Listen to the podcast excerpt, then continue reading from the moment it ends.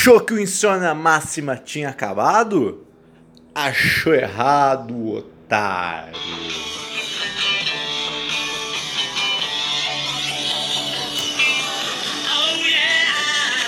Salve, salve, queridos ouvintes! Paulismo retornando das cinzas aqui com vocês ao som de Beatles hoje, porque convém muito, né? Ao som de Beatles, não, desculpa, ao som de Theodore Adorno, segundo Olavo de Carvalho.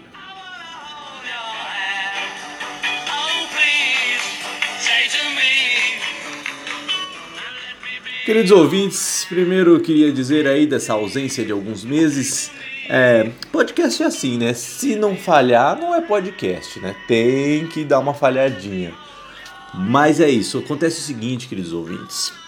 E um salve aí pro pessoal novo que entrou, que olha, fiquei impressionado, mesmo sem, sem postar nada, teve uma adesão bem legal, então sejam bem-vindos todos os novos ouvintes aí.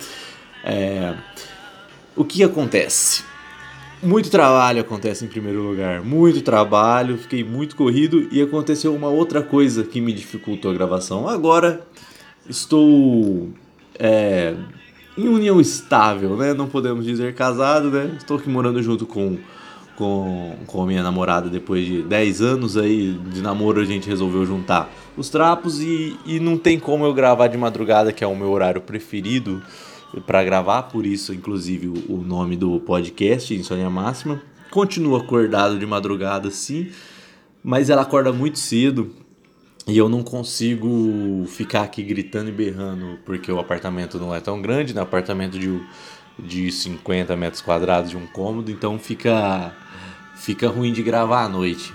Mas agora já estou eh, me organizando melhor e vou voltar pelo menos aí com dois ou três podcasts por, por semana, já tinha prometido isso, mas vocês sabem que eu descumpro bastante minhas promessas aqui podcastais.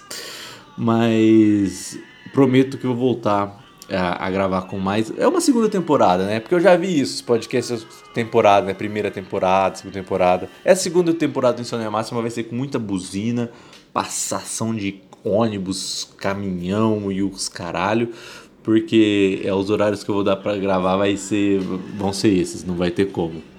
Beleza, queridos ouvintes? Vamos a alguns fatos aí.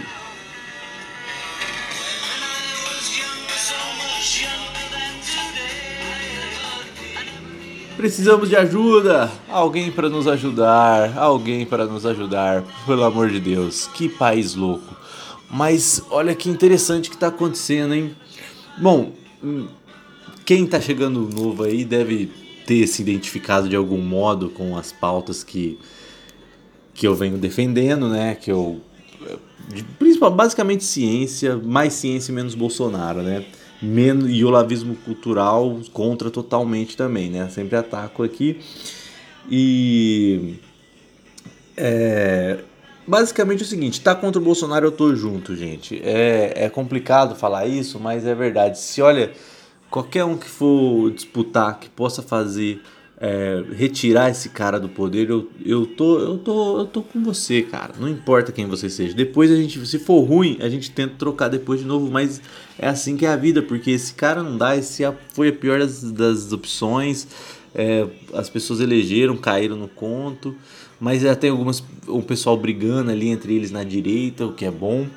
E uma dessas coisas que realmente estremeceu e rachou bem a base foi a tal da CPI da Lava Toga.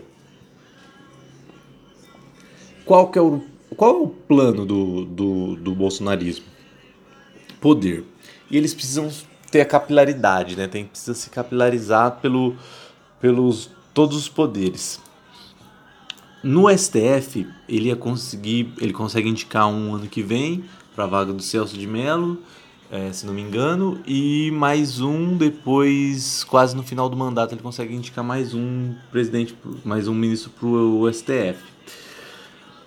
No começo, e até hoje há no, nas vertentes bolsonaristas, um pessoal que que defende os impeachments, né? impeachments de três ou quatro ministros, Gilmar Mendes, Dias Toffoli, mais alguém, é, Lewandowski, três. Porque se você faz um impeachment desses, o presidente indica, imagina, é meio que o que o Chaves fez na Venezuela, né? É a venez, venel, venela, venezualização do Brasil, né? Você é, tomar a Suprema Corte com os seus indicados, né? Quebrando, mas não indicados da maneira constitucional, né? Você quebra, faz um, uma ruptura constitucional ali, é, como é feito com, com todo o impeachment, e aí você indica os seus, os seus e você começa a criar uma maioria, e isso vai te dando muita facilidade para governar, né? Vai te dando um, um, caminho muito tranquilo, né? Porque tudo em última instância passa pelo STF, que é o guardião da, da bendita, né? Da Constituição.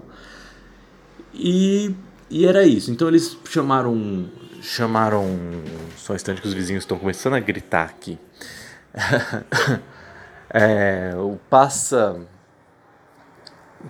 É, até perdi a linha do raciocínio. Os vizinhos gritam demais aqui, meus vizinhos.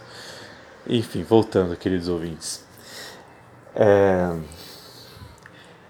os, os bolsonaristas até chamaram manifestações né, pelo impeachment. Esses, uma, das últimas manifestações que tiveram aí era exatamente isso, de impeachment de alguns ministros do STF. E e aí tinha tal da CPI da Lava Toga que era para dar uma força para esses, esses acontecimentos, né? Só que no meio do caminho tinha um Flávio Bolsonaro, né? Tinha um Flávio Bolsonaro no meio do caminho e atrapalhou um pouco as pretensões, né? os planos dos, dos nossos dos nossos líderes aí, né? Do PSL. E o que, que o Bolsonaro, o que, que eles acharam melhor? Em vez de ir pela, pelo caminho da ruptura institucional, vamos para o caminho do acordo. Vamos, vamos, vamos ter essa maioria no STF, mas vamos via acordo. Então, você me ajuda aqui, eu te ajudo ali, né? Foi mais ou menos que, que, que foi feito com o Dias Toffoli quando suspendeu os processos do COAF do Flávio Bolsonaro. E ali o, o Bolsonaro viu que não precisa ir para esse embate forte e tentar e tentar ruptura assim. É melhor ir, vamos dizer, entre aspas, para não tomar um processo, comprando os apoios, né? Que é mais ou menos o que o que o Lula fez em grande parte, né? Então tem o pessoal realmente comparando é, o lulismo e o bolsonarismo, que eles estão meio que tomando o mesmo caminho, tem uma militância virtual. Os caras estão fazendo cadastramento de, de de militante, né? Porque o maluco lá do Terça Livre, que é um cara que Jesus Cristo, né? Como alguém pode seguir ou ouvir metade do que aquele cara fala, um monte de bobagem, teoria de conspiração, é meio papagaio de Olavo, né? Como tantos outros aí. Mas esse daí foi interessante, de, e o Flávio o Bolsonaro tentando barrar a CPI da Lava Toga para fazer esse, esse joguinho de comada entre o, os executivo e o judiciário que rompeu, né? Então, assim, até é, grandes influenciadores aí da direita, é, aquele Caio Coppola, Nando Moura, se revoltaram. Então, já tem, tem uma briga entre, entre eles próprios. Isso eu acho ótimo. Quanto mais eles brigar, melhor pra gente. Melhor pra gente. É, pra gente como um todo. O país não ficar na mão desses caras é, é, é um perigo. É terrível, né?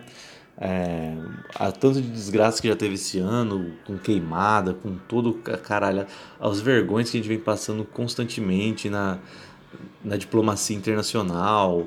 Então, assim, é, é terrível, queridos ouvintes. Então, mas eu queria.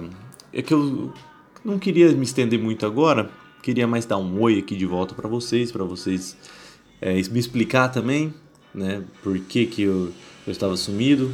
Dá um oi, então trouxe um assunto aí também que é um assunto do momento para gerar um efeito aí de engajamento, né? Às vezes a pessoa procura no Spotify alguma coisa sobre o assunto. Não vou me aprofundar muito é, nesse nessa questão. É, é isso.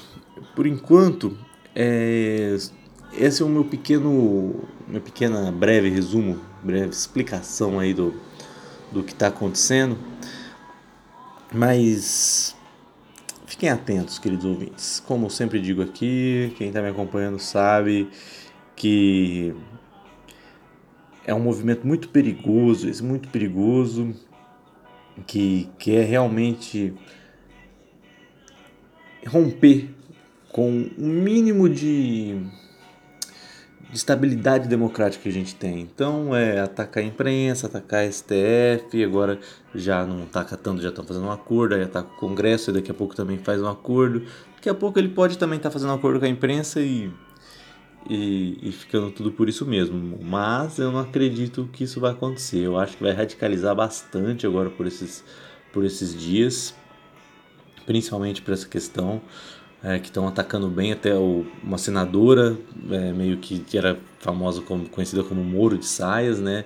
Do PSL saiu do PSL, o Major Olímpio atacou o Flávio. Eu não, o Bolsonaro ele é muito vingativo, ele é muito é, rancoroso, ele não vai deixar barato isso. Então é o que a gente pode ver aí agora é uma radicalização é, ainda mais para ele criar realmente um núcleo duro naqueles 20% que ele tem de, de eleitorado, ele criar esse núcleo duro e, e, e manter eles ali como gado mesmo, ter o voto deles para sempre. Então aí fica muito fácil, que mais ou menos o que o PT faz, ele conseguiu criar esse, esses 20% deles aí, até, até mais um pouco, e manter é, esse núcleo. E aí depois você tem que correr atrás dos outros. Então você já tem. Você ter 20% num, numa eleição como a do Brasil, que é primeiro e segundo turno, é muito interessante. É muito interessante para você, porque você já está um pé no segundo turno. No segundo turno você tem que escolher entre os menos pior. Então, tanto o Bolsonaro quanto o PT é boa essa, essa estratégia, né? Se fosse uma eleição de um turno só, já não seria tão é, interessante né? deixar para jogar todas as fichas no, no, no segundo turno. Mas é o que temos e é o, o jogo que está sendo jogado. Né?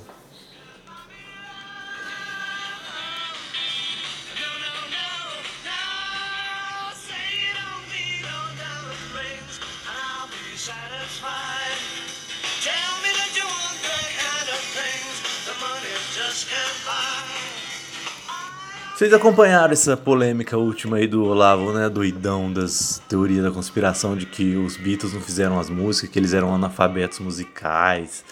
Nossa, cara, que incrível que as pessoas ainda a coragem de levantar uma hashtag Olavo, Olavo tem razão, né, cara? É realmente incrível.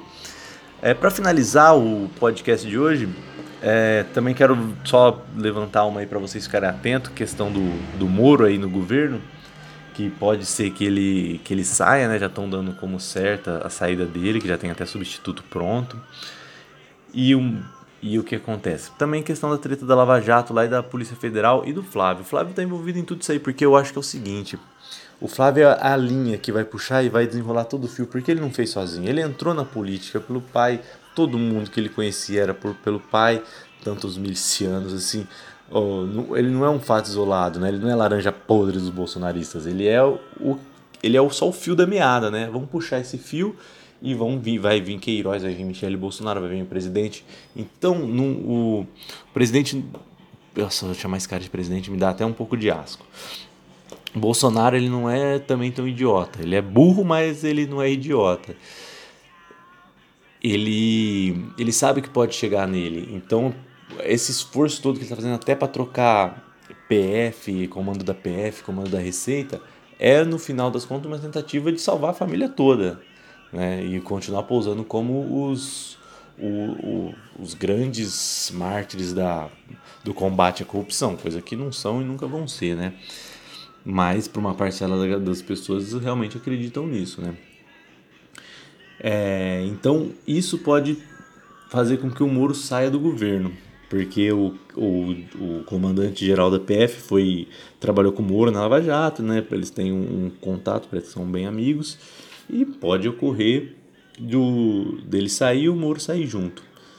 O Moro saindo, provavelmente ele vai vir para São Paulo é, formar uma, uma parceria com o Dória aí, talvez o Dória já ofereceu até um, um cargo para ele no governo de São Paulo, e é capaz até deles formarem uma chapa, Dória e Moro para presidente de 2022. Eu votaria numa chapa dessa, mas nem que um, um piano caísse em cima da minha cabeça. Mas, entre eles e Bolsonaro, eu já disse, quem for contra o Bolsonaro, até o Mourão, eu tô junto. Depois a gente vai vendo o que vai fazendo aos poucos. Não adianta ficar sonhando também que, que vai vir o um, um, cara maravilhoso, progressista, um, um político vai surgir aí nesses quatro anos, é um político progressista vai surgir durante esses, esses governo Bolsonaro, se destacar muito e ganhar voto para tirar o Bolsonaro. A reeleição é uma coisa muito fácil, né? Dificilmente alguém perde uma reeleição, tem a máquina pública inteira para para atuar, então qualquer um que possa se contrapor e não deixar que a gente fique mais quatro anos na mão desse infeliz, eu tô junto. Vamos ver, né? Se é capaz dele nem terminar o mandato, né? Mas já vi que ele já tá pegando o jeitinho ali da, de Brasília, é capaz de, de ficar, né? Bom, é isso. Por enquanto é isso. É, vou, vou trazer ainda mais mais podcasts essa semanas. Vai ter podcast agora contando história também, tá? Vou contar uma história. Quem tiver aí, quiser me mandar um e-mail para insoniamáxima.gmail.com contando a história, mandando, pedindo um conselho, qualquer coisa. É, eu gostaria de receber um, alguns e-mails do ouvinte para a gente trocar uma ideia, contar aqui uma história engraçada, falar mais com vocês. É, então não vou, também não vou ficar sempre nessa questão da, da política, que também enche o saco demais, né? É, vou trazer mais também divulgação científica, é, fatos científicos aqui para vocês, é, indicações de podcasts aqui agora também que estou meio rato de faz um tempo já rato de podcast, trazer umas indicações novas, porque eu comecei esse, esse podcast, o primeiro podcast que tá uma bosta, mas tá lá, é indica, de indicações. Eu que eu fiz, falei, deixa eu testar aqui, que eu tava ainda testando para ver como que, que fazia para subir, feed, essas porra tudo. E eu fiz essa indicação, agora eu pensei, falei, nossa, agora meu, tá muito melhor, tem umas indicações muito mais legais para dar. Então, próximo podcast eu devo trazer uma, umas indicações de, de podcasts novos para vocês aí ouvirem e divulgarem para os amiguinhos. Paulismo vai ficando por aqui hoje, mas eu estou de volta agora, hein? É a segunda temporada do Insônia Máxima, né? Eu já vi que, que essa, essa cola, quando você fica um tempo sumido, você volta e manda que é uma segunda temporada que, que tá tudo certo. Beleza, queridos ouvintes? Feliz de estar de volta com vocês. Um beijo nos tímpanos e eu vou ficando por aqui.